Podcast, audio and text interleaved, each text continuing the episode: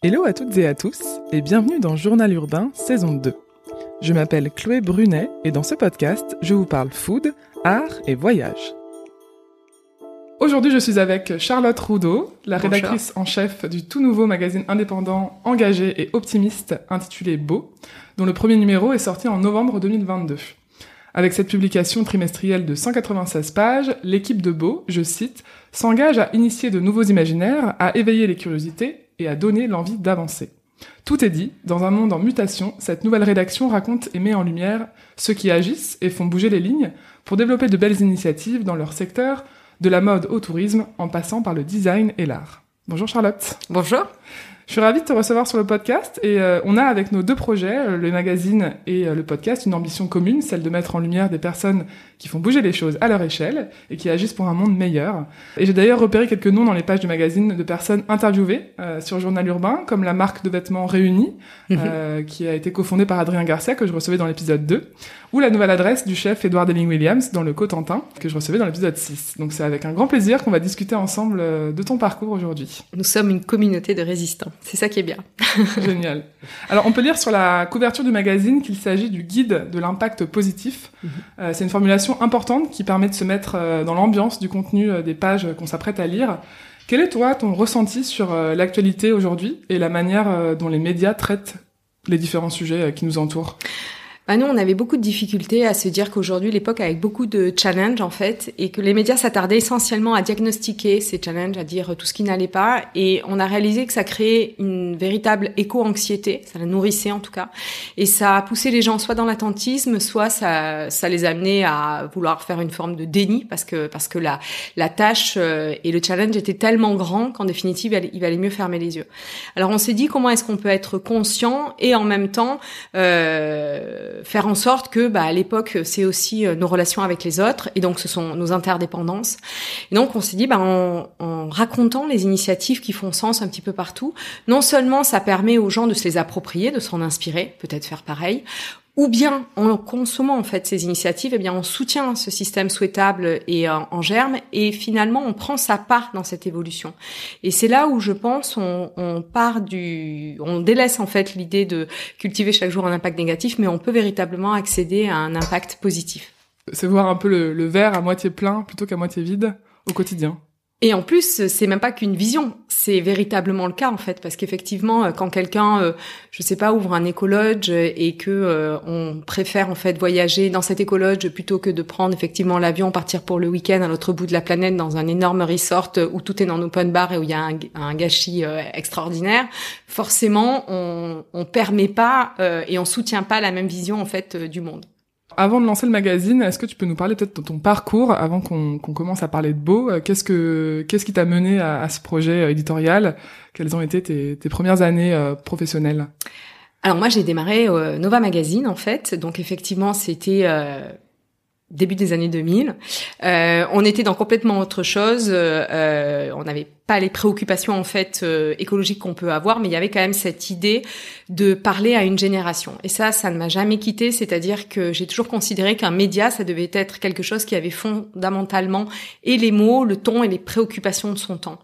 Euh, en 2010, quand je suis arrivée euh, pour le lancement en fait euh, du Grazia, le groupe italien euh, Mondadori se posait la question de qu'est-ce que qu'est-ce qu'est l'époque? Et l'époque elle était de se dire bah on va parler des choses graves avec légèreté et des choses légères avec C'était super mais ça c'était en 2010 en fait. En 2019, date à je suis partie en 2020, dix ans plus tard, euh, Instagram était passé par là, il y avait énormément de réseaux sociaux donc on était en lien, on avait conscience aussi euh, de l'écologie et euh, des challenges qui étaient les nôtres.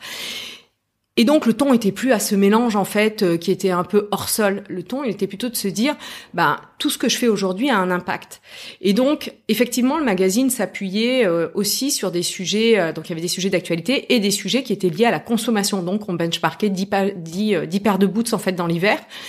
Et on, toute l'équipe, je crois, devenait de moins en moins à l'aise en fait avec ça, parce que parce qu'on réalisait que dans nos vies perso, on avait besoin de sens. Euh, et c'est pour ça que le magazine, c'est, enfin, ce projet éditorial euh, est venu en nous. Et quand euh, il y a eu le rachat en fait de Reward et que l'équipe du Grazia euh, a décidé de partir parce qu'on n'était plus en phase en fait avec la ligne éditoriale que Re- Reward envisageait pour pour le magazine, On a pris deux années, deux années de réflexion. on s'est dit, ben, l'époque, elle est à quoi Et qu'est-ce que j'aimerais lire Qu'est-ce que j'ai besoin de lire aujourd'hui pour véritablement en faire partie euh, Donc, on a choisi de parler d'écologie, de durabilité avec de la désirabilité. Et c'est un mot très important parce que euh, on est essentiellement confronté à la sobriété, à la responsabilité. Tous les mots en fait qui parlent d'écologie parlent de contraintes. Je pense pas qu'on avance avec de la contrainte, ou en tout cas, on avance pas suffisamment loin. Donc, c'est adhérer avec son temps que de dire euh, j'intègre euh, les données qui sont les miennes et le fait qu'aujourd'hui on a conscience qu'on vit dans un monde aux ressources limitées. Mais cette prise de conscience-là nous permet aussi euh, d'innover et ces innovations sont nombreuses. Et donc, on s'est dit, ben, on va faire un magazine qui soit beau, et c'est vrai que ce terme a été un, un, des termes clés dans notre aventure éditoriale, qui soit beau à l'extérieur et qui soit beau aussi à l'intérieur parce que son histoire fait sens. Très bien. Alors avant peut-être de revenir sur Beau euh, à l'intérieur et l'extérieur, euh, pour bien comprendre aussi euh, toi ton évolution, comment comment quel était ton poste chez Gradia, à quoi ressemblait ton quotidien et toi comment tu as évolué aussi à la, à la, fois dans ton poste et avec ce quotidien dont, dont tu commençais à évoquer ce sujet de sens et de quête. Mhm. Euh, peut-être est-ce que tu peux revenir un peu voilà sur l'évolution aussi de toi ta carrière, ces dix années qui ont euh, euh, précédé euh, Beau et comment ça t'a euh, fait évoluer professionnellement pour arriver à la tête ensuite d'un magazine dont on parlera juste après? Mhm. Bah moi j'ai avant d'arriver au Grazia j'ai fait beaucoup de collaborations en fait en journaliste indépendante. J'ai collaboré pour Anou Paris à un moment donné parce que c'était cette presse gratuite qui se lançait presse underground. Je trouvais ça que c'était une aventure fabuleuse. J'ai euh, collaboré pour le DS Magazine euh, qui était avec le groupe Ayash. J'ai fait des collaborations aussi euh, à la radio. quand Gradia s'est lancé, ce qui me plaisait beaucoup, c'était le lifestyle, parce que je trouvais que c'était le secteur dans lequel on avait le temps de se poser, de raconter des histoires. Et j'ai toujours été fascinée par les tendances dans ce qu'elles euh, dans ce qu'elles apportaient, dans ce qu'elles éclairaient dans le sens en fait. Euh, donc ça a été, euh, j'ai fait euh, neuf années en fait en lifestyle. Au départ, il y avait très peu de pages dans le Gradia qui étaient consacrées à ça, et puis à la fin, ça faisait une dizaine ou une douzaine de pages chaque semaine. Donc c'était quand même une partie conséquente du magazine. Euh, et à la fin du, à la fin donc de ces neuf années, j'ai co-dirigé le Gradia euh, avec euh, deux autres journalistes, euh, Elena et euh, Céline Cabourg. Et effectivement, on a eu ce trio qui était assez chouette parce que c'était un collectif. Et je trouve que de, les réflexions en collectif sont toujours des réflexions intéressantes parce qu'elles dépassent ce qu'on pourrait penser tout seul. Elles se nourrissent des réflexions des, des autres. Et je pense que ça a fait déjà grandir fortement cette envie de projets édito euh, qu'on nourrissait euh, et qui s'est fait quelques Indépendant, années après. ouais, ok. Mm. Parce que du coup, toi, euh, est-ce que tu as géré le lancement de Gradia France en, 2000, en 2009 quand euh, groupe... Je l'ai pas géré, j'y ai participé. J'étais dès le premier numéro et en fait, quand on lance un numéro la première année, on se pose la question de quel est le ton, qu'est-ce que les filles vont aimer.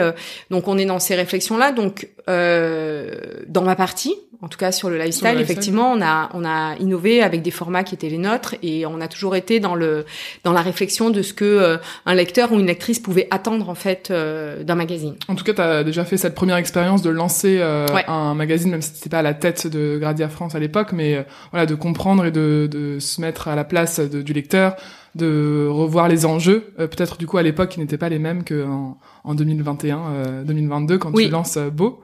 Euh, est-ce que ça peut-être, euh, tu, tu, commences à l'évoquer, mais euh, comment toi tu te positionnais face à, l'actualité lifestyle dans laquelle tu te trouvais sur les, les sujets à mettre en avant? Quels étaient les sujets phares de l'époque par rapport à maintenant? Comment ça a changé? Alors c'est vrai que euh, je pense avant on cherchait surtout du dépaysement, l'expérience extraordinaire. Il n'y avait pas cette ce besoin euh, d'enracinement ou de compréhension pour se mettre en adéquation entre ce qu'on allait vivre et puisque ça, l'impact que ça avait, euh, l'expérience qu'on s'offrait. Euh, ça, je pense que c'est vraiment arrivé avec toute la tendance euh, euh de la de la ferme à la à l'assiette en fait, euh, qui a permis à un moment donné de reconnecter avec le potager, qui a permis de reconnecter avec le produit en fait, toute cette période de sourcing au fait, au fait qui est arrivée, je dirais dans les années 2003-2004 où c'est devenu une vraie mode, où il y avait de la transparence sur les cartes et dans les établissements. Fois sur les euh, objets qu'on pouvait choisir pour une décoration, ils étaient euh, curatés d'une certaine manière, et également la manière dont les chefs allaient euh, faire leur menu et composer en fait leur leur recette. ça a marqué un vrai tournant, c'est-à-dire entre ce qui était le lifestyle, qui était un besoin de dépaysement, et à un moment donné, un dépaysement qui était aussi un dépaysement plus enraciné en fait. D'accord. Avec. euh, Et toi, tu l'as senti du coup dans la manière dont tu devais traiter les sujets, les personnes que tu allais interviewer ou les projets que tu mettais en avant? Tu as, as fait un switch aussi, euh, peut-être euh, Oui. plus progressif Oui, dans les sujets abordés dans le Gradia Lifestyle? oui, oui, oui, parce qu'au départ, on parlait vraiment de toutes les expériences extraordinaires, et peu importe si elles étaient à l'autre bout de la planète, parce qu'on se disait, la fille, c'est ce qu'elle a envie, euh, elle a envie euh, qu'on parle, euh, je sais pas, d'une chambre où on reste les pieds dans le sable tout le week-end. C'était vraiment le, le, le- la soif de dépaysement qui présidait finalement tous les choix éditoriaux. Euh, très vite, à un moment donné, il y avait cette idée de euh, raconter qui a conçu le lieu, pourquoi, et ce, cette nécessité d'avoir une histoire faisait que les choses devaient prendre une logique et un sens. Et aussi pour euh, pour l'hôte, enfin pour le touriste qui euh, qui euh, ou le voyageur qui qui expérimentait la qui faisait l'expérience, il y a eu très vite ce besoin d'être en adéquation avec avec ses valeurs. D'accord. Et j'imagine que toi aussi, le monde changeant, toi aussi, tu évolues aussi dans ta manière de, de concevoir tous ces sujets. Peut-être Oui. au début, le côté extraordinaire te, te plaisait certainement, vu que tu as rejoint aussi cette rédaction. Et petit à petit, tu as vu le magazine évoluer et aussi toi, tes, tes goûts personnels, c'est ça? Oui, euh, oui, je pense que j'ai évolué avec mes pages, pas de souci. Euh, on dit bien que ce qu'on, je crois, on ressent au plus profond de soi, et moi j'ai un engagement, euh, voilà, très très sincère entre euh, ce que je vis et après ce que j'écris ou ce qui m'intéresse. Mais c'est vrai que je pense que la prise de conscience est vraiment arrivée par le lifestyle. Aujourd'hui, toute la tendance de l'artisanat, il a quand même été beaucoup portée par la décoration. Toute la tendance sur la cuisine healthy, bio, locavore, elle a été beaucoup portée par la gastronomie. Donc le lifestyle a été sans doute un des territoires où on a pu commencer à se dire que on mettait en adéquation ce qu'on consommait et ce qu'on pensait. Et ça, c'était assez nouveau. La mode aujourd'hui vient, mais encore timidement. Donc c'est c'est tout ça, c'est je dirais que c'est vraiment c'était c'était une chance de pouvoir travailler dans ces pages parce que ce sont celles où il y a eu peut-être le plus de facilité à faire évoluer euh, les, les mentalités euh, et les propositions. Et ça t'a permis euh, justement d'avoir euh, un ancrage très fort sur euh, une multitude de, de projets, de secteurs, et justement de pas te spécialiser, comme tu Ouais. pouvais le dire là, dans la mode ou dans la déco. Et aujourd'hui, c'est pas pour rien que tu lances un magazine qui parle de beauté, de mode, de tourisme, euh, mais aussi d'architecte et de, de plein de métiers différents, euh, qui est vraiment un magazine pluriculturel. Euh, Qu'est-ce qui t'a décidé du coup à quitter Gradia Donc en 2019, en 2019 pardon, euh, Gradia est racheté par le groupe euh, Reworld Media. Mhm. Euh, on a, je pense, tous vu peut-être dans la presse à l'époque euh, euh, que c'était pas forcément une, une décision euh, hyper bien euh, reçue par les équipes, notamment pas que Gradia, mais par d'autres magazines qui ont été achetés à l'époque euh, par Reworld euh, au groupe Mondadori.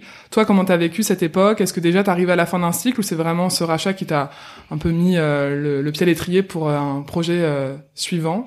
On arrivait à la fin d'un cycle parce qu'on se posait vraiment la question, justement, quand on était toutes les trois à la direction du Gradia, on se disait, est-ce que le Gradia pourrait aller jusqu'à être un petit peu plus conscient, c'est-à-dire on avait ce ton... Vraiment, je pense qu'on a fait un magazine qui était générationnel, ça changeait du L, ça changeait du gala, du Paris Match, on, on, on s'adressait aux filles d'une manière différente mais on n'était pas sûr que on puisse faire bouger euh, l'identité du magazine aussi loin. C'est-à-dire se dire qu'à un moment donné, euh, ce prisme par lequel aujourd'hui on regarde toute notre manière de vivre est quand même guidé par cette notion en fait euh, de responsabilité ou en tout cas de conscience. La responsabilité, j'aime pas ce mot, mais de conscience, d'exigence en fait. Euh, donc euh, c'est vrai que c'est arrivé à un moment où on l'a pas choisi parce que moi j'ai travaillé pendant dix ans dans ce magazine et j'ai adoré les gens qui l'ont fait et c'était c'était une aventure humaine et éditoriale fabuleuse.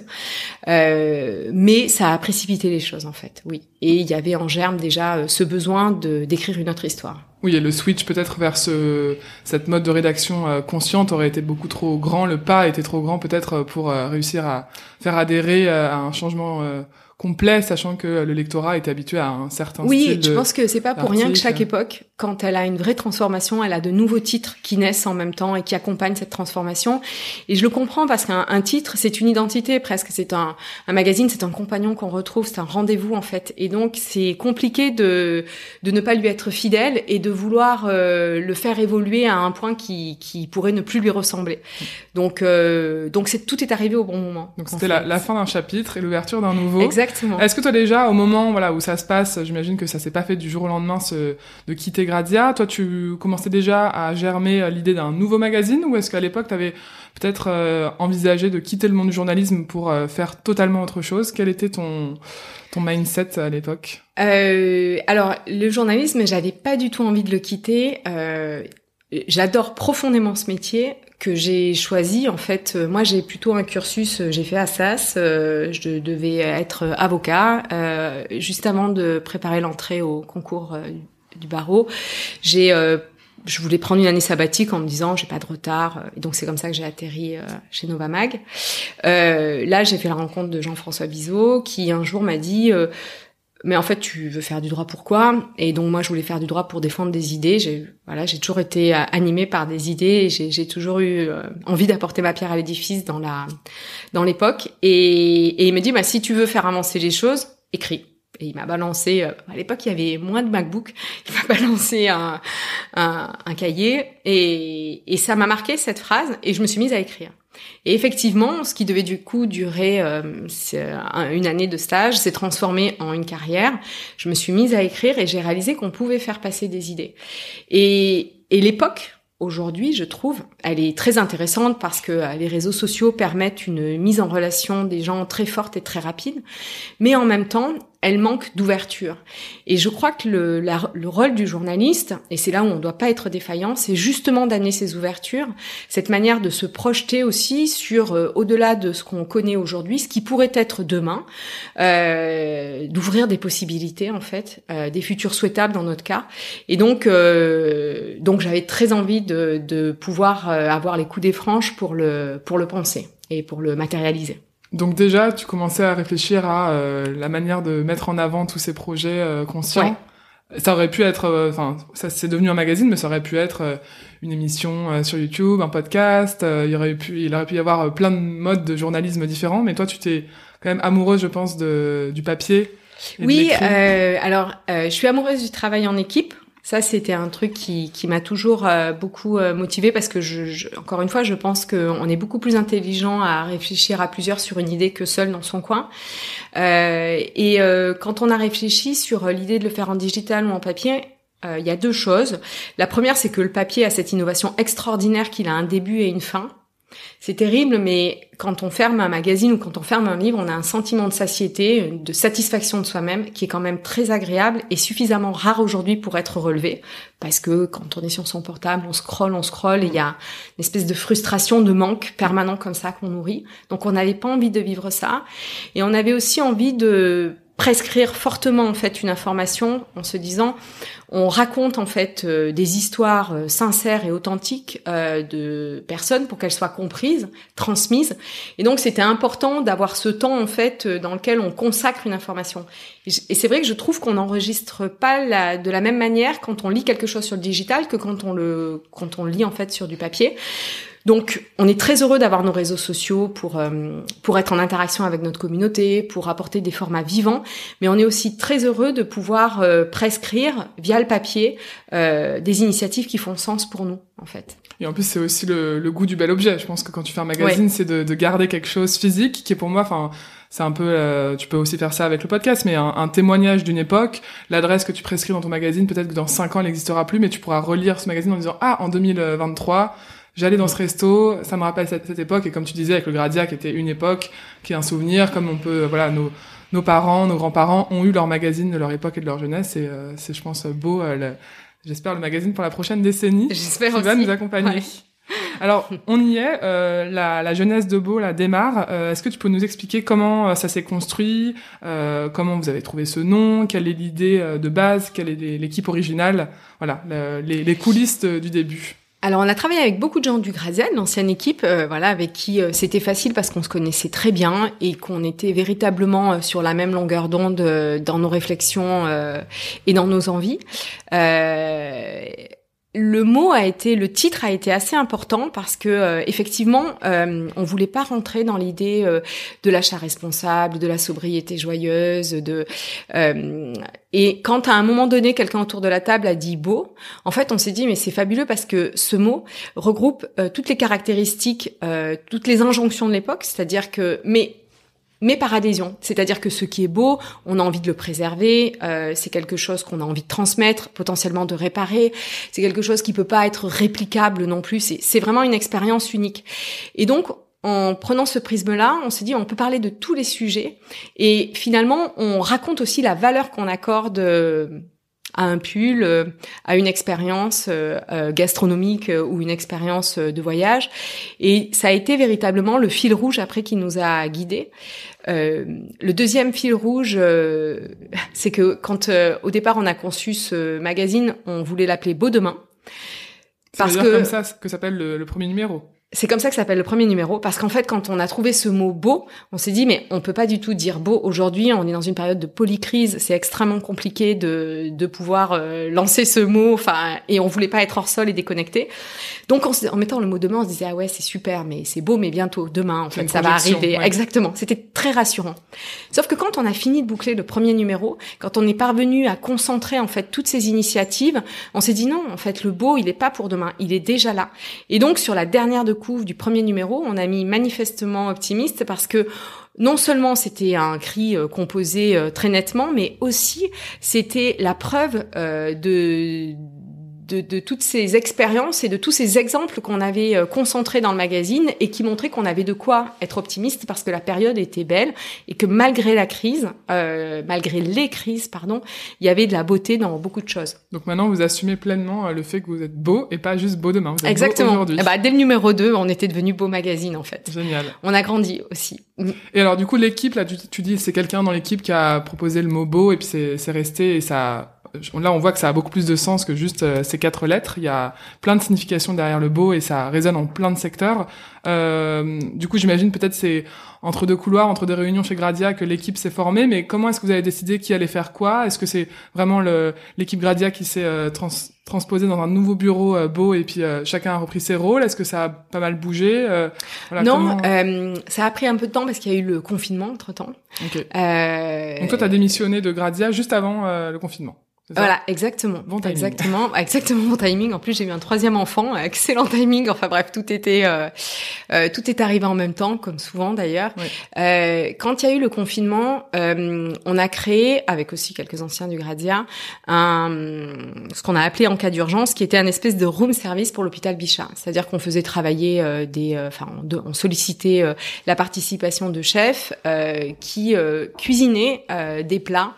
Euh, de bistronomie ou des plats en fait euh, qui est allé au-delà de l'essentiel parce que manger c'était possible en fait euh, pour euh, effectivement le, enfin, il y avait des cantines on n'était pas là pour l'essentiel. On était là pour le plutôt pour le rêve en fait pour amener pour amener un, une expérience que d'habitude on met des mois à avoir à Paris parce que souvent ce sont des adresses assez cool et que elles sont très prisées. Là on les amenait en fait à l'hôpital pour amener cette bulle un peu de beau cette expérience euh, dans cas d'urgence où on bossait tous comme ça bah, de nos appartes euh, très cloisonnés parce qu'on était tous confinés et où on arrivait à faire une chaîne humaine hyper efficace, euh, elle m'a appris une chose, c'est que quand on va tous dans le même sens, on peut aller très loin. Et en fait, il suffit pour ça de parvenir à créer ce, maillage, en fait, et que ce maillage permet vraiment de changer les choses. Et c'est fort après de cette conviction, en fait, que je pense, on s'est dit, ben voilà, on va se lancer dans cette grande aventure. Euh, parce que le contexte est compliqué hein, pour la presse papier notamment. Enfin, le papier a pris 200%, donc c'est un truc euh, juste de malade en fait quand on y pense euh, sérieusement. Ouais, c'est un, un, joli défi de, de, lancer un magazine voilà. papier maintenant, alors qu'on ça fait des années qu'on entend que la presse euh, va super mal. Donc tout le monde me dit waouh quel courage, mais non c'est pas un défi, c'est une passion et du coup à partir de là on est juste victime de cette passion et parce qu'il faut la porter, il faut qu'elle il faut qu'elle aboutisse. Mais c'est vrai que on s'est dit les gens sont prêts et avec euh, les moyens de communication qu'on a aujourd'hui, les réseaux, on peut aller très vite. Et donc, on peut vraiment faire changer les choses fortement. Et c'est pour ça que dans, évidemment, c'est un magazine, mais au-delà de divertir, on veut vraiment créer une communauté, en fait, un mouvement de, gens qui peuvent euh, s'entraider, s'inspirer, se soutenir. Et c'est comme ça, parce que je crois que la, le changement, il part vraiment de la société civile. C'est comme ça qu'on arrivera à un vrai changement de modèle, en fait. Et, et la transition est déjà là, hein. c'est évident. Toi, ton, ton but, c'est vraiment, au-delà de la rédaction, avec euh, les lecteurs euh, et les personnes que vous mettez en avant dans le magazine, de créer une communauté euh, consciente qui va du coup un peu se serrer les coudes pour aller de l'avant et, et, et mettre en avant des initiatives positives et puis faire le monde de demain qu'on espère meilleur et en Exactement. essayant de fermer les écoutilles sur l'actualité un peu terme parfois. Bah, en tout cas, je pense que une communauté qui se choisit parce que parce qu'elle s'estime en fait dans ce qu'elle fait et dans ce qu'elle crée. Euh, et du coup, je trouve que ça rend invincible pour tout le reste. C'est-à-dire que euh, évidemment, on est confronté à voilà l'actualité et, euh, et chaque époque euh, a sa difficulté, a ses difficultés.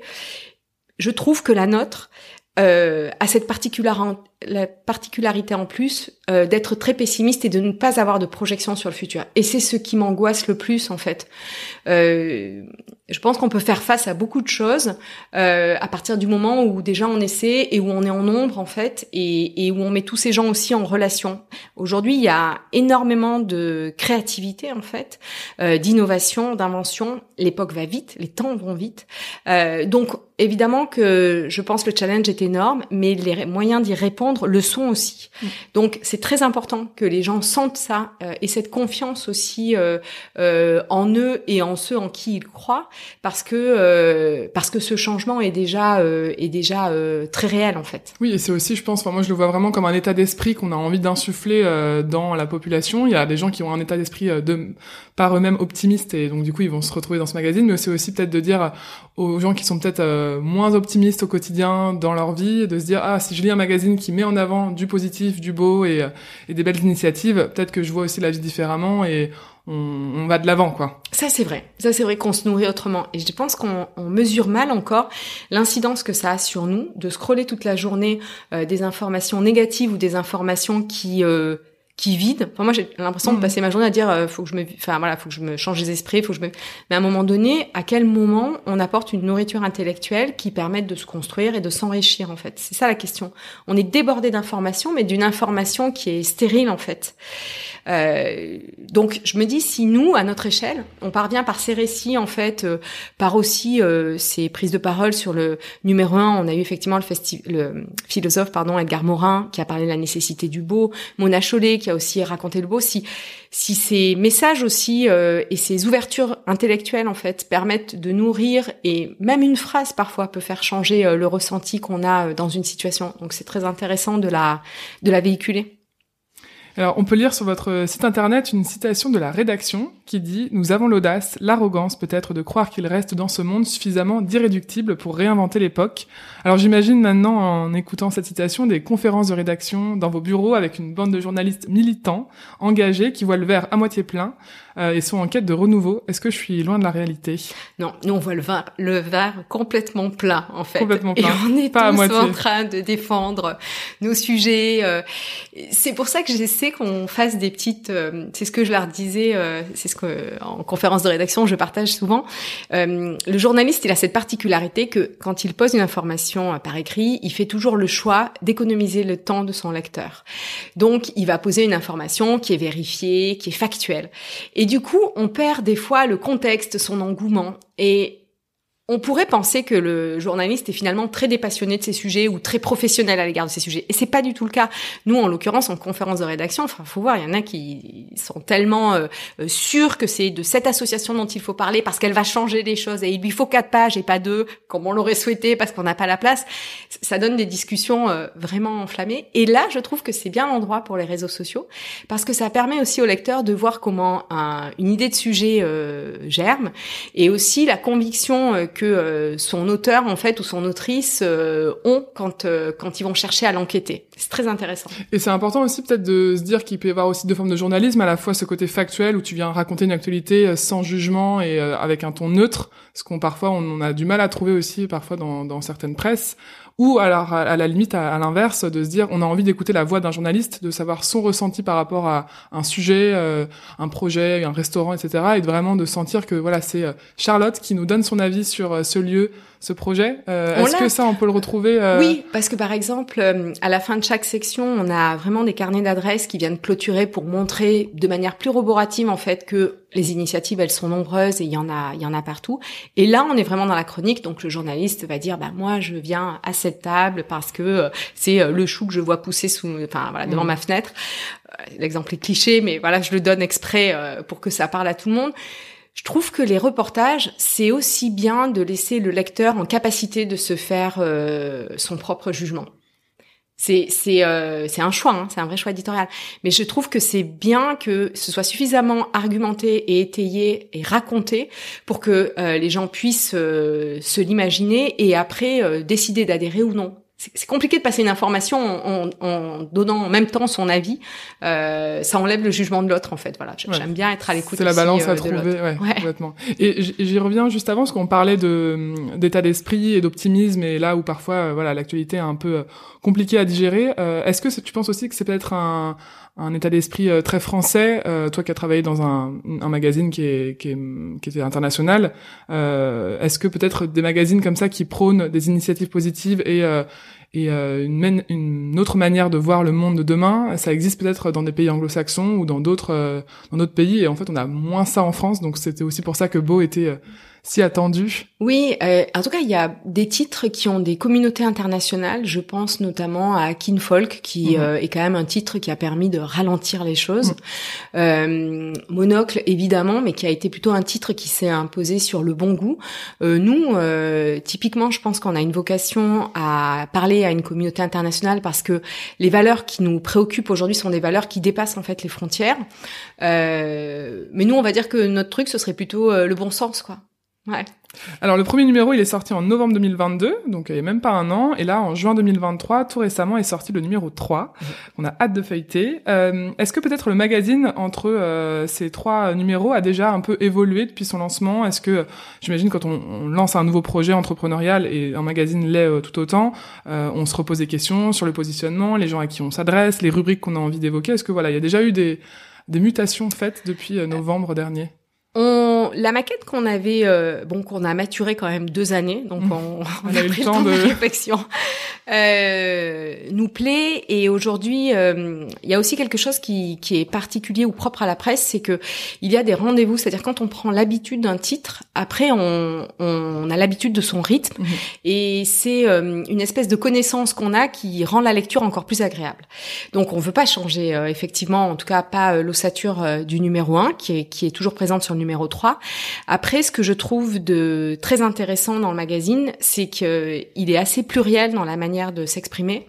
On a des collaborations assez inattendues, par exemple euh, le studio Ishekar, qui est un grand studio de design et de graphisme, euh, donc je connais bien Elena, euh, qui l'a fondé à partir du numéro 1, c'est vraiment retrouvé dans ce magazine qu'elle a qualifié, j'aime bien sa phrase d'ailleurs, des nouveaux optimismes. Et elle m'a dit, bah moi j'adorerais faire un format. et donc Effectivement, par exemple, on a rentré un nouveau rendez-vous, celui de, du studio Ishekar, qui euh, raconte en fait une recette, la recette en principe qu'on fait quand on a des amis, qu'on n'est pas un, pro de la casserole. Euh, et c'est, euh, ça peut être un créateur de mode, ça peut être euh, quelqu'un qui n'a rien a priori, en tout cas n'est pas un professionnel de la cuisine. Et donc elle fait ça avec des illustrations un petit peu empruntées à l'esthétisme d'antan. Et cette espèce de mélange qui est attachant et en même temps euh, très esthétisant. Et au final, c'est une recette assez facile à refaire et à s'approprier je trouve que euh, ça raconte un peu de ce qui est beau en fait. C'est à la fois quelque chose qui peut s'affranchir des codes habituels, qui euh, qui fait un mélange dans sa manière de s'exprimer, dans les genres, et, et, ça, ça me plaît. Il y a aussi quelque chose qu'on a ajouté par rapport au numéro 1. on avait très envie de parler de mode parce que euh, la mode, c'est un moyen d'expression, c'est un abécédaire en fait qu'on porte tous les jours sur soi et qui raconte, qui dit quelque chose de nous. Euh, sauf qu'on trouvait pas la manière de le faire. Donc sur le numéro 1, on n'a pas du tout fait de photos de mode à proprement parler. Et sur le numéro 2, euh, on est arrivé à créer la, en tout cas à mettre une première série qui nous nous convenait, qui était en phase dans lequel on, on, mélangeait à la fois du sens, des, euh, un choix en fait de pièces fait main, et du coup on trouvait que ça nous racontait et que ça aidait à construire notre univers. Donc on l'a rajouté. Et ça a été un, aussi un des éléments qui s'est euh, ajouté, mais par le fruit des rencontres. Euh, on a travaillé avec euh, Charlotte Huguet, Amélie Ambroise, qui a été la photographe. leur univers et leurs propositions collaient bien avec avec les valeurs qui étaient les nôtres. Et c'est en se choisissant qu'on a décidé de de faire cette série. Et tant qu'on aura ces belles rencontres, ce sera présent dans le magazine en fait. Oui, donc ça évoluera par petites touches, mais en tout cas, le, chemin de fer que vous avez mûri pendant deux ans est, toujours là et ça permet de, de, garder une cohérence. Et je pense, comme tu disais, la, la série de mode qu'on peut retrouver dans le numéro 2, la cohérence, elle est juste que dans les bijoux et vêtements que portent les mannequins dans les photos, puisque évidemment, on retrouvera jamais de marques de fast fashion. Et, et les marques qu'on peut retrouver dans les dans les dans l'édito mode, c'est des marques que vous pouvez plébiscité à, à, consommer, en tout cas en, réflexion et euh, en pleine conscience. Euh, je pense par exemple à Sarah Madeleine Bru, euh, la joaillière, qui est exposée dans, dans le magazine que j'ai aussi eu l'occasion d'interviewer. C'est typiquement voilà une petite marque, mais qui fait les choses bien et qui fait les choses de manière lente, mais pour pour le mieux de la planète et, euh, et, de notre consommation à tous les jours. Donc, euh, oui, je pense que on n'est pas obligé de se passer de quelque chose en se disant bah non, plus de série mode. Euh, enfin, on a eu aussi cette discussion sur la publicité en fait. Je, je, pense que il y a, y a rien à diaboliser, mais il y a juste à redonner la place en fait de chaque chose et, et, et surtout à se poser la question de ce qu'on veut dire en fait. Et dans une série mode, je trouve que c'est important de savoir ce qu'on veut raconter, quel temps on veut poser et, et de qui on a envie de parler. Donc, euh, mais tu vois, dans les collaborations assez chouettes, moi, je suis euh, hyper euh, touchée et heureuse. On a Vara Muratiam, qui est un artiste extraordinaire. Mm. typiquement, son format s'est fait au gré de ma rencontre avec lui. il avait sorti ce livre incroyable, Va au Japon, où depuis la fenêtre du Shingansen, il a revisiter les, les, les, symboles clés un petit peu euh, du Japon comme si c'était un voyage un peu euh, fantasmé. Et on s'est dit, bah voilà, à la fin de chaque magazine, il y aura un hublot comme ça euh, sur une destination réelle ou imaginaire que tu dessineras. Et, et voilà, et c'est un au revoir et c'est une fenêtre en même temps sur la vie qui permet de reconnecter avec après le monde réel quand on a terminé sa lecture. Et, et j'aime bien ce et ça s'est vraiment fait en fait au gré de la rencontre. Et, et il amène encore une autre euh, forme d'expression, une autre euh, sensibilise en fait autrement notre lectorat sur euh, sur la manière de poser un regard sur le sur l'époque. Ouais, donc on peut retrouver une, petite, une petite illustration euh, de, de Varam à la fin de chaque numéro, c'est ça? Ouais, exactement. Génial. Et alors comment le public il a réagi à cette nouvelle édition, à ces sujets? Quand je parle de public, c'est à la fois ton lectorat, mais évidemment aussi la rédaction qui évolue quotidiennement avec toi et les marques et les et les êtres humains, les femmes et les hommes que tu que tu interviews. Euh, comment, euh, quel ressenti tu as sur euh, l'impact que le magazine peut avoir maintenant depuis qu'il est sorti Est-ce que tu sens que ça peut faire déjà une émulsion et ça fait bouger les choses Est-ce que tu vois là, est-ce que tu vois de manière plus plus large les, les lignes du journalisme bouger, davantage peut-être de mise en avant d'initiatives positives comme vous le faites? Voilà. Comment, euh, tu vois ça? Euh, Moi, nous, on se définit pas comme un journalisme positif, tu vois, qui est une catégorie. Euh, je, pense juste que on regarde l'époque avec ce prisme un peu enthousiaste et optimiste, ce qui fait que ça, on cherche pas les solutions à tout prix, mais on a envie de faire place aux solutions, puisqu'on n'en parle pas ailleurs, et du coup, c'est peut-être là notre militantisme je, je, suis hyper contente euh, que euh, on ait trouvé euh, le lectorat parce que le magazine, on l'a pas dit, mais il est vendu 16 euros. 16 euros Bon, parce que c'est un trimestriel, mais c'est aussi, j'ai pleinement conscience, voilà, hein, une certaine somme. Parce que ces 16 euros, en fait, c'est ce qui permet de faire un magazine qui est totalement éco-conçu, de payer tout le monde quand quand on affiche ce prix à la fin, d'avoir de la publicité, mais la publicité qui reste euh, une publicité euh, et pas euh, qui devient rédactrice en chef finalement du magazine parce que elle a une part prépondérante en fait dans le chiffre d'affaires du magazine. Donc c'était un vrai challenge parce que il fallait que le magazine plaise et aussi que les gens y adhèrent en ayant cette petite prise de risque qui fait que c'était pas 2 euros à sortir pour voilà et en fait, euh, c'est comme sur les réseaux sociaux. Je trouve qu'on a trouvé une, une communauté très créative et très exigeante et aussi très impliquée. Et ça, ça me rassure parce que je pense que les gens sont prêts, en tout cas, et demandeurs. Donc, euh, si en face on fait un boulot en fait qui soit euh, authentique, fouillé et précis, eh ben, t'as ton lectorat qui est en face. Donc, quand on parle beaucoup de crise de confiance de la presse, je, je, le comprends, hein, je, mais je crois aussi que euh, il faut voir à chaque fois au cas par cas pour les supports pour lesquels on parle de, de ça. Et alors, est-ce qu'on peut revenir du coup peut-être sur le chemin de fer dont on se parlait euh, tout à l'heure et qui, mhm. euh, qui, a été bien réfléchi pendant deux ans? Quelles sont les thématiques euh, qu'on va pouvoir retrouver dans, dans Beau? Qu'est-ce que vous traitez comme sujet de manière générale? Alors, on, quand on a réfléchi au chemin de fer, on savait qu'on voulait vraiment être un généraliste. Voilà, ça c'était c'était pour nous une évidence, en ce sens que l'écologie ne devait pas être un sujet ou l'engagement, et ne l'est pas dans le magazine, il ne devait pas se voir. C'est implicite, oui. Voilà, c'est implicite. Moi, je m'étais dit, le truc, il est réussi si la fille, elle lit beau magazine et qu'elle se dit pas à un moment donné qu'on est engagé euh, et que derrière, euh, on aura euh, toutes les valeurs qui sont les nôtres. Mais elle y adhérera parce qu'elle trouvera ça très beau.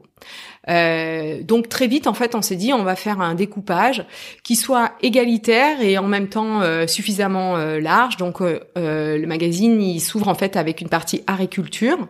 après, il y a de la mode, du design, du voyage, ce qu'on appelle les nouvelles hospitalités, les beautés, parce qu'en fait, aujourd'hui, il n'y a pas qu'un genre, il n'y a pas qu'une beauté. donc là-dessus, on n'avait pas envie d'être, enfin, on avait envie d'être très facile d'accès et très clair aussi dans la lisibilité de nos pages. Euh, après, les sujets ils se construisent vraiment avec les rencontres. Euh, tu vois, il y a des gens, on a une section qui est donc on a la conversation qui est une grande, qui est un peu le l'incarnation du numéro, c'est-à-dire une personnalité qui vient et qui, et qui sur huit pages s'exprime. Donc je l'ai cité tout à l'heure, on a eu effectivement euh, Edgar Morin qui a inauguré euh, le numéro 1, après on a eu Mona Chollet. Sur le numéro 3, on a l'artiste Pomme qui est interviewé par euh, Nikos Aliagas et qui, et qui raconte en fait son engagement. Et après ça, on a un, un portrait en fait d'une personnalité aussi qu'on trouve intéressante, mais cette fois-ci pour son engagement dans la durée. Le premier numéro c'était Patty Smith, le deuxième c'était Wes Anderson parce qu'on se parce qu'on s'est dit en conférence de rédaction ouais c'est vrai quand on voit un film de Wes Anderson il est particulièrement esthétisant et cette esthétique raconte quelque chose, elle euh, elle va dans un certain militantisme et c'est ça qu'on a qu'on a qu'on a décrypté. Donc il y a cette partie qui euh, qui fait que euh, je pense on retrouve les gens et, on est proche. Tu vois, tu disais euh, on est proche dans les sensibilités, les personnes qu'on a envie de rencontrer. donc je, je, pense que la communauté aussi se se retrouve quand elle voit ces gens qu'elle aime raconter dans nos pages. Et après nos reportages, à chaque fois, c'est du cas par cas, c'est des rencontres. C'est-à-dire j'ai Laurence à New York qui me dit bah voilà j'ai trouvé une laverie. Euh, en fait, les filles, elles se sont dit, euh, elles sont allemandes à la base, euh, elles étaient dans le journalisme et le design, et puis elles se sont dit, ah, le rêve américain, c'est de vivre à New York. Et puis elles arrivent à New York et elles se rendent compte que dans les apparts, il n'y a pas de salle, il n'y a pas de machine à laver. Tu vois, le, rêve américain était complètement remis en.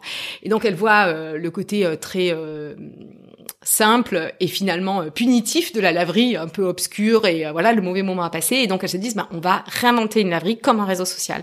Et donc elles ont réaménagé des laveries où elles font des ateliers euh, elles font une mise en relation évidemment elles ont pris des machines qui sont très écologiques. Elles ont développé leur ligne en fait de produits de lessive sans détergent nuisible pour la planète et c'est une initiative qui est super en fait. Euh, voilà, euh, Marion euh, au Japon qui nous propose, elle dit bah l'architecte Ishigami vient de signer un, restaurant qui est dans une grotte en fait, et donc on expérimente, on fait une expérience en fait de vie.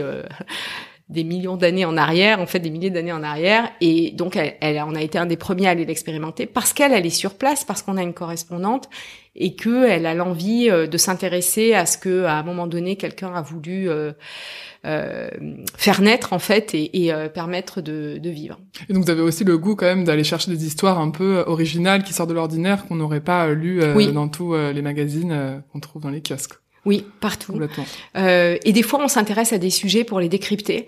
Euh, là, on a un gros dossier sur euh, le, le, pouvoir de la guérison en fait des tatouages, parce qu'on s'est dit, oui, il y a une énorme tendance sur le tatouage, et finalement, euh, aujourd'hui, n'importe quel chef de bistronomie là, les vendra tatoués, ok. Mais qu'est-ce que ça raconte derrière? Et en fait, euh, Simona qui a enquêté en fait ce sujet, elle raconte comment dans différentes cultures, et elle a trouvé aussi des profils en fait qui l'utilisent, soit un tatouage pour réparer. Ça se fait notamment euh, après euh, des fois les cancers du sein, euh, qui permettent de mm, mettre en adéquation finalement son corps avec les interventions chirurgicales qu'une femme peut, peut subir. T'as des artistes, il y a un artiste qui s'est fait tatouer, je sais plus, je le marque dans l'édito, je crois, 40 000 croix ou 100 000 croix, je crois, sur le corps. J'ai plus le nombre exact, qui correspond au nombre de bêtes en fait abattues par par seconde en fait dans le monde pour pour dénoncer en fait l'élevage intensif. Oui, alors le tatouage, du coup, peut avoir aussi cette dimension-là. Euh, Et euh, on, a, on a retrouvé cette, euh, cette Philippine qui a 106 ans et qui fait du tatouage depuis ses 16 ans euh, et qui le pratique en fait dans ce pouvoir guérisseur. Et, je trouve que c'est intéressant de se dire derrière une tendance, il peut aussi y avoir quelque chose de fond, il peut y avoir du sens. Et nous, comment est-ce qu'on le va chercher en profondeur sa signification? Très bien. Et alors là, tu parlais de Laurence et par exemple Simona, euh, qui sont euh, donc des, euh, des, des, personnes qui rédigent pour toi dans le magazine Beau. C'est des correspondantes qui sont du coup pas à Paris forcément, qui sont à New York. Alors par Simona exemple, est à Paris, Laurence est à New York. Okay. je parlais de Marion qui est à Tokyo. Ouais, en principe, on a des journalistes. On essaie d'avoir des journalistes un, peu partout. Ouais, ça, est-ce que tu peux nous expliquer un peu comment, enfin, en quoi c'est un engagement aussi un peu important d'entreprise de se dire on a des correspondants locaux et pas comment ça se passe à un moment d'une rédaction classique? Bah, dans une rédaction classique, on... enfin dans les très grandes rédactions, on a des correspondants. Dans une rédaction, euh, on va dire de euh, moyenne taille, on envoie les journalistes. Du coup, c'est pas terrible pour l'empreinte carbone et finalement pas terrible pour l'article non plus parce que euh, quand on va voir un phénomène, on le raconte, mais on a du mal forcément à saisir de manière instantanée les répercussions que ça peut avoir euh, Sur la localité exactement. Et le fait d'avoir quelqu'un qui euh, qui est euh, dans ce dans cet environnement peut tout à fait en plus voir l'effet que ça a et l'analyser par rapport à son contexte. Donc c'est euh, j'ai envie de dire on est gagnant à tous les niveaux. Donc c'est un peu musclé pour les confs de rédac, mais depuis que tout le monde maîtrise à peu près la visio, euh, du Japon et New York pour trouver le, le bon. On a des petits problèmes pour les pour les créneaux horaires, mais euh, mais c'est super chouette parce que euh, je pense qu'aujourd'hui, euh, il y a des choses qui sont bien au fait qu'on soit tous connectés, parce que euh, effectivement, euh, on peut ne pas être connecté que pour connaître toutes les galères en fait qu'il y a à l'autre bout de la planète. On peut aussi être connecté pour voir les solutions qu'on pourrait chacun se, se, refiler pour améliorer les choses chez soi. Donc nous, c'est vraiment cette carte-là qu'on qu'on joue. Et ça, c'était quelque chose d'avoir des correspondants locaux. C'était un peu, ça faisait partie de ton cahier des charges et tes souhaits chers au début du lancement du magazine? Ouais. Je j'avais, enfin, on voulait vraiment euh, sortir. Aujourd'hui, il y a des flux, euh, enfin nous, ce qu'on a appelé une info mainstream, c'est-à-dire que tout le monde est un peu biberonné à la même information, et nous, on voulait surtout pas ça. Euh, donc pour euh, trouver cette autre information plus terrain, effectivement, euh, c'est euh, d'avoir des journalistes suffisamment dispersés et et aussi impliqués dans leur environnement pour raconter ces histoires. Et c'est des personnes que tu connaissais déjà ou est-ce que c'est un réseau que tu allais te, te, te, créer exprès pour Il y a beaucoup de personnes que je connaissais déjà et qui m'ont suivi et je voilà, j'ai une reconnaissance éternelle pour le fait qu'elles m'ont fait confiance, c'est pas facile au départ de dire ah, tu vas voir, je vais faire on va faire un magazine, ça va être super. et il va marcher bien, signe, enfin. Hmm. Donc ça, c'était vraiment chouette. Euh, et puis aussi, euh, on n'a pas eu besoin j'ai pas eu tellement besoin de leur raconter euh, le ton du magazine, l'exigence du magazine, parce que effectivement, tous les gens qui composent, euh, enfin toutes les personnes qui composent notre équipe sont animées par les profondément par nos valeurs. Euh, et je vois, euh, on a euh, Emmanuel qui qui est à Lisbonne et au Portugal, on a une grande communauté en fait de lecteurs et elle, elle est très impliquée et elle fait remonter énormément de sujets et d'initiatives elle habiterait dans l'arrondissement voisin, j'aurais la même proximité avec elle en fait. Il n'y a aucun problème là-dessus. Euh, donc c'est vraiment intéressant de voir à quel point on peut être dans des contextes différents et à ce moment-là, c'est enrichissant justement de se les échanger pour construire et, compléter en fait euh, notre regard ou, ou nos possibles. Et alors comment est-ce que vous commencer un nouveau numéro. Là, le numéro 3 vient de sortir. Euh, j'imagine que vous avez déjà certainement commencé à réfléchir au numéro 4. Euh, est-ce qu'il y a un thème prépondérant, un fil rouge qui permet de démarrer un, un nouveau numéro? Comment est-ce que ça se passe?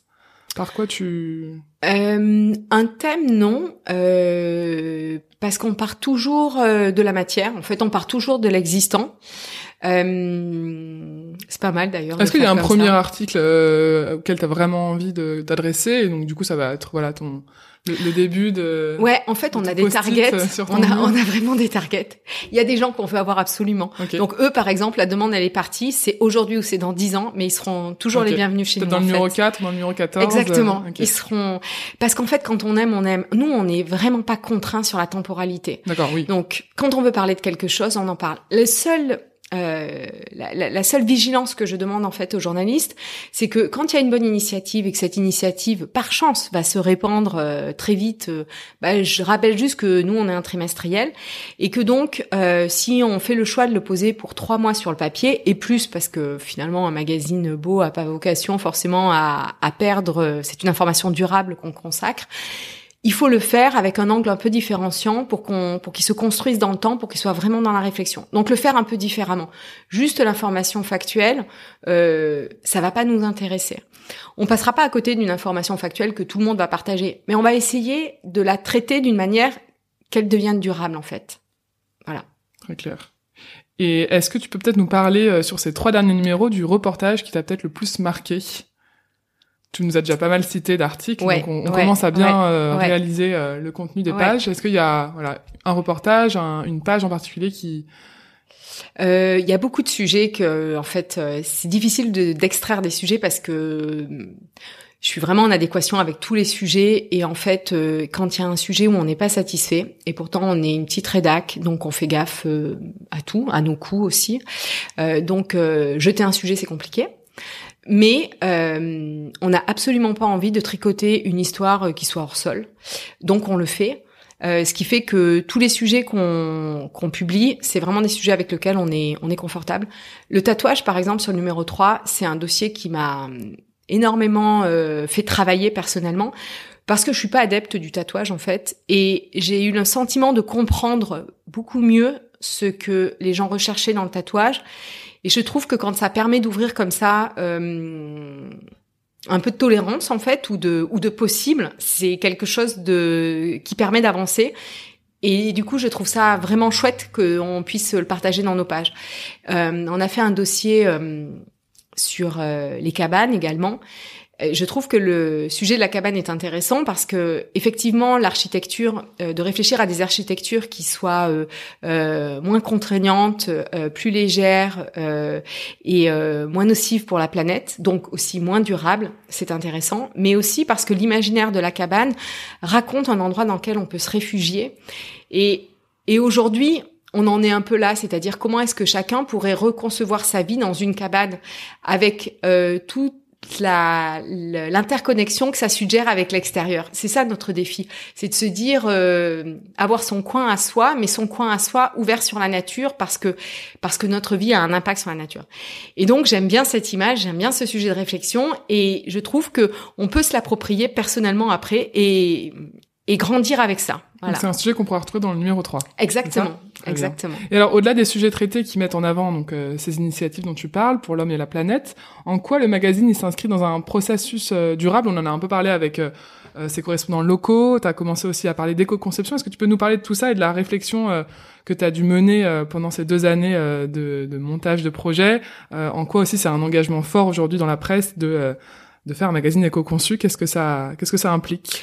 Ben, c'est vrai qu'on se serait pas vu euh, se dire, on raconte aux gens combien, combien on peut faire différemment, et puis alors nous euh, faire le truc avec un papier bien pourri. Euh, plein de colle euh, très mauvaise pour la planète. Enfin, non, ça, ça aurait pas été, euh, on n'aurait pas été franchement à l'aise avec ça. Donc, on a réfléchi, on a trouvé euh, un imprimeur à Poitiers qui imprime à la feuille, comme ça, on n'a pas de, de, de, gâchis papier. notre papier est issu des fourrés durablement gérés européen. Euh, on utilise une encre végétale. Alors la, la conséquence de ça, c'est qu'on a 10 jours de séchage, donc ça change aussi un peu nos délais de bouclage et notre process de fabrication, mais on l'intègre et, et on fait avec. Et tu vois, le meilleur retour que j'ai eu, c'est souvent les gens ils me disent ah mais ce papier est beau et il sent bon c'est chouette parce que moi, ça fait très longtemps que j'ai pas senti un papier qui sentait bon. Et petit, on, enfin moi petite, j'ai le souvenir des odeurs en fait du mmh, papier. c'est un truc qu'on a perdu, ou alors ça sent tellement mauvais qu'on qu'on essaie de plus le sortir. Je ne sais pas. Et du coup, ce, ce magazine a de nouveau cette euh, cet aspect-là. Et je trouve que c'est vraiment chouette parce que quand on joue le, la, la, matérialité, je trouve qu'on doit y aller et, et, et tout envisager, c'est-à-dire quelque chose de charnel quand on quand on utilise un magazine. C'est pour ça que nous on a réfléchi à un format qui soit pas encombrant, qui soit joli à collectionner, facile à lire. On avait vraiment envie que il se fasse petit, qu'il soit modeste et au service en fait de la personne qui le lise. Donc euh, tout ça c'est des, des, hum, considérations qu'on a eues tout de suite en fait euh, très modestement. On, on l'a eu tout de suite dans la manière de concevoir euh, notre projet. Et après, on est allé plus loin, c'est-à-dire que euh, effectivement, on, on, passe, on a un cloud qui est français, qui s'appelle Levia. Euh, notre banque est engagée dans les énergies durables. En fait, on a vraiment fait en sorte de se dire, ben, on réfléchit d'un bout à l'autre en fait de notre chaîne de fabrication pour montrer qu'on peut faire pareil, mieux ou aussi bien, je sais pas, ça dépend euh, comment est-ce qu'on le reçoit, mais avec euh, des partenaires et un process dont on est fier. Oui, donc en tant qu'entreprise, vous allez aussi vous entourer, comme euh, tu présentes plein de personnes qui font des, les choses bien, en tout cas qui essayent de faire mieux que mieux qu'hier, vous entourer de, de, fournisseurs et de collaborateurs qui ont ce même mindset. Oui. notamment, vous êtes aussi, vous n'appartenez à aucun groupe, donc vous avez une indépendance totale. Ça, c'est aussi, je pense, un engagement fort et un choix. Oui. Eh ben en fait, euh, euh, pour avoir pratiqué euh, l'économie de la presse papier telle qu'elle devient aujourd'hui, pour en tout cas une toute une, presse commerciale, c'est vrai. Et mais en fait, ça se comprend tout à fait. Hein, comme les tirages ont un peu baissé, que la publicité, bah, de fait, prend une place plus importante dans le chiffre d'affaires d'un magazine. Forcément, c'est très compliqué de dire à un annonceur bah euh, on parlera pas de vous ou on n'essaiera pas de faire en sorte que la rédaction euh, ait quand même une attention particulière à votre égard. Euh, nous, on avait très envie. Euh, alors, alors, à la fois, on n'était pas du tout anti-pub. Je le dis franchement parce que la presse a toujours fonctionné avec la publicité, ça n'a jamais posé de problème. Je crois aussi que les marques qui annoncent, euh, c'est grâce à elles qu'on fait ce magazine parce que elles contribuent à ce que on puisse envoyer des journalistes et des photographes, dont on shoot tout quasiment à l'argentique, pour raconter des petites initiatives des gens qui auraient pas les moyens en fait d'un grand euh, de raconter son histoire et de la montrer. Donc ces annonceurs-là sont importants, ils ont un rôle un peu de mécène. Simplement, euh, tout est très transparent et très clair. On a une quinzaine de pages maximum qui est, euh, c'est entre 10 et 15 à peu près, qui est proposé en fait pour les annonceurs. Et ils sont présents et leur présence nous permet de faire euh, ce magazine en fait euh, et de répondre aux valeurs de. Il n'y a pas de comment dirais-je de porosité en fait entre les deux. Est-ce qu'ils sont sélectionnés avec attention justement pour faire en sorte que tu mettes pas en avant un annonceur qui pourrait. Nous on voulait pas, se euh, poser en juge. Ok. Euh, une marque euh, qui fait pas sens, c'est-à-dire euh, dont les valeurs sont vraiment opposées aux nôtres, ça c'est pas possible, parce que je pense que ça crée une confusion, enfin voilà, dans les dans les récits. Après, moi je pense vraiment qu'on n'est pas là pour juger, c'est compliqué aujourd'hui. L'époque, euh, je crois qu'on doit plus regarder quels sont nos points communs et nos forces, plutôt que de nous diviser. Donc, euh, je, je trouve que les annonceurs qui font le choix de nous suivre depuis le premier numéro, et pour la plupart en fait, ce sont des annonceurs qui viennent et qui viennent durablement sur trois ou quatre numéros, ils font le choix de porter ce monde dont on parle et donc ils le soutiennent et, ils contribuent en tout cas à le voir émerger. Donc nous, nous on les prend vraiment comme ça en fait. Et tu parlais euh, un peu avant de, de, la, de la crise de la presse et du fait que voilà la presse euh, va mal et surtout pour des projets indépendants. Comment maintenant là après quasiment un an euh, de vie du magazine depuis qu'il est sorti, euh, comment ça se passe? Tu parlais, on parlait aussi d'éco-conception qui a un, un, impact sur les coûts et donc du coup sur tes marges et donc comment tu rémunères aussi ton équipe. Est-ce qu'aujourd'hui voilà le, le projet euh, se porte bien financièrement et, et a un avenir euh, brillant devant bah, lui? En fait, c'est marrant parce que c'est c'est souvent la discussion qu'on a. Euh, qu'est-ce qu'un projet qui se porte bien En fait, nous, ce qu'on vise, c'est la suffisance, c'est-à-dire euh, de se dire, il faut que le projet euh, puisse se financer et que tout le monde soit payé. Le fait que tout le monde soit payé, ça, c'était pas une option. C'est-à-dire que dès le premier numéro, on a payé tout le monde parce que parce que c'est un travail et aujourd'hui malheureusement les journalistes sont confrontés à faire gratuitement ce en quoi ils croient et puis après ils font derrière des ménages pour pour faire bouillir la marmite. Donc ça c'est un problème. Euh, donc évidemment que on fait attention à tous nos à tous nos coûts, mais à la limite, j'ai envie de dire, ça va avec euh, nos engagements. Donc euh, jusque là on est bien et euh, et euh, ce qu'on souhaiterait c'est pouvoir avoir très rapidement une version anglaise parce que je pense que on s'adresse vraiment à une communauté qui est internationale et, et, je pense que la mise en lien est importante pour pour faciliter notre manière de se réinventer. Donc ça c'est quelque chose qui va arriver. J'aurais aimé que ça arrive plus vite parce que moi de toute façon je suis toujours hyper impatiente, mais ça viendra quand on le pourra. Voilà, on n'aura pas de, moi j'ai pas des rêves de grandeur. On fait avec ce qu'on a et on avance avec ce qu'on a. Donc ça veut dire sortir un deuxième magazine en anglais ou sortir un magazine euh, bilingue? Ouais, sortir un deuxième magazine en anglais parce que en fait moi les magazines bilingues ils m'agacent. Euh, je trouve que du coup il y a le double de la quantité pour, euh, enfin on se sent frustré entre ce qu'on voit et ce qu'on lit réellement. donc voilà, ça c'est vraiment personnel. je me sens toujours flouée. et puis aussi on se donne du temps parce que l'idée c'était pas d'envoyer du papier pour envoyer du papier. Là on est distribué à l'international et on a une communauté en fait francophone identifiée Euh, on travaille beaucoup à identifier les lieux dans lesquels ça ferait sens que Beau Magazine y soit, et en anglais. Euh, mais c'est quand on aura vraiment la liste de nos lieux qu'on enverra le papier, en Mhm. fait. Voilà. D'accord.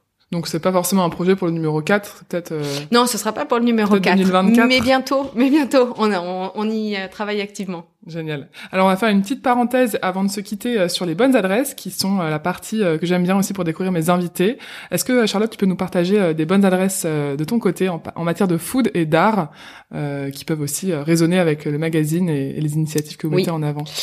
Euh, alors, en matière de food, euh, dernière belle expérience, euh, c'est euh, le qui est euh, le restaurant qui a ouvert à l'occasion bah, de la réouverture du musée Bourdelle à Paris, qui est vraiment. Il y a deux choses que j'aime bien. Déjà, la carte est, est très simple. Il y a une vraie convivialité et on se sent. On se sent comme dans le salon d'Antoine Bourdelle s'il était vivant. Euh, donc euh, voilà, c'est une table que j'ai que j'ai aimée et qui m'a marqué. Et euh, en art, alors je sais pas si c'est de l'art, euh, plutôt de l'architecture. En tout cas, il y a un endroit que j'aime beaucoup qui est la Villa Médicis euh, à Rome. Et en fait, euh, j'ai commencé d'ailleurs à révéler un peu le sujet. Euh, ils organisent, je crois, depuis deux ans uniquement, un festival des cabanes qui se tient qui se tient tous les étés. Ils demandent à des architectes de concevoir des cabanes euh, et qu'ils qu'ils implantent en fait euh, dans euh, le jardin de la Villa Médicis. Et donc nous on a fait un sujet là-dessus parce qu'on trouve que la, la dimension est très poétique. Et aussi parce que euh, ce que je te disais, je trouve que la cabane ça raconte bien un peu, euh, je sais pas, c'est pas le mythe de la caverne. Aujourd'hui, c'est le mythe de la cabane. Et, euh, et ça raconte bien un peu euh, peut-être euh, la manière dont on pourrait s'imaginer euh, vivre euh, sur la planète en fait, Euh, pas forcément euh, avec une certaine euh, frugalité, mais plutôt dans une cabane on entend tous les bruits en fait, on est à la fois isolé et en lien et je trouve que cette position est proche euh, de la position de Beau Magazine en fait dans l'époque. C'est une belle euh, manière poétique de finir euh, cet épisode. Euh, Rappelle-nous peut-être où est-ce qu'on peut trouver le magazine Beau euh, si on est en France ou à l'étranger? On peut le trouver dans tous les kiosques, dans les librairies et également à l'étranger. On peut le trouver directement sur notre e-shop beaumagazine.fr. Génial. Eh ben merci beaucoup Charlotte, c'était vraiment très chouette euh, de, de te rencontrer et d'avoir ce témoignage. Longue vie à cette nouvelle publication Merci. et, et longue vie à, à l'optimisme et à très bientôt. À bientôt. Et voilà, l'épisode s'achève ici. J'espère qu'il vous aura plu et vous aura donné l'envie de feuilleter le magazine Beau. N'hésitez pas à vous procurer les trois premiers numéros en kiosque ou sur le site internet. Quant à moi, c'est ici que se clôture la seconde saison du podcast. Un grand merci à vous tous pour votre soutien et votre fidélité. On se retrouve à la rentrée pour continuer à découvrir de nouveaux invités, car je vous prépare une saison 3 avec toujours plus d'artistes, d'artisans et de foodies. D'ici là, passez un très bel été. Les 39 premiers épisodes du podcast restent disponibles sur toutes les plateformes d'écoute. Et moi, je vous dis à très vite sur Journal Urbain.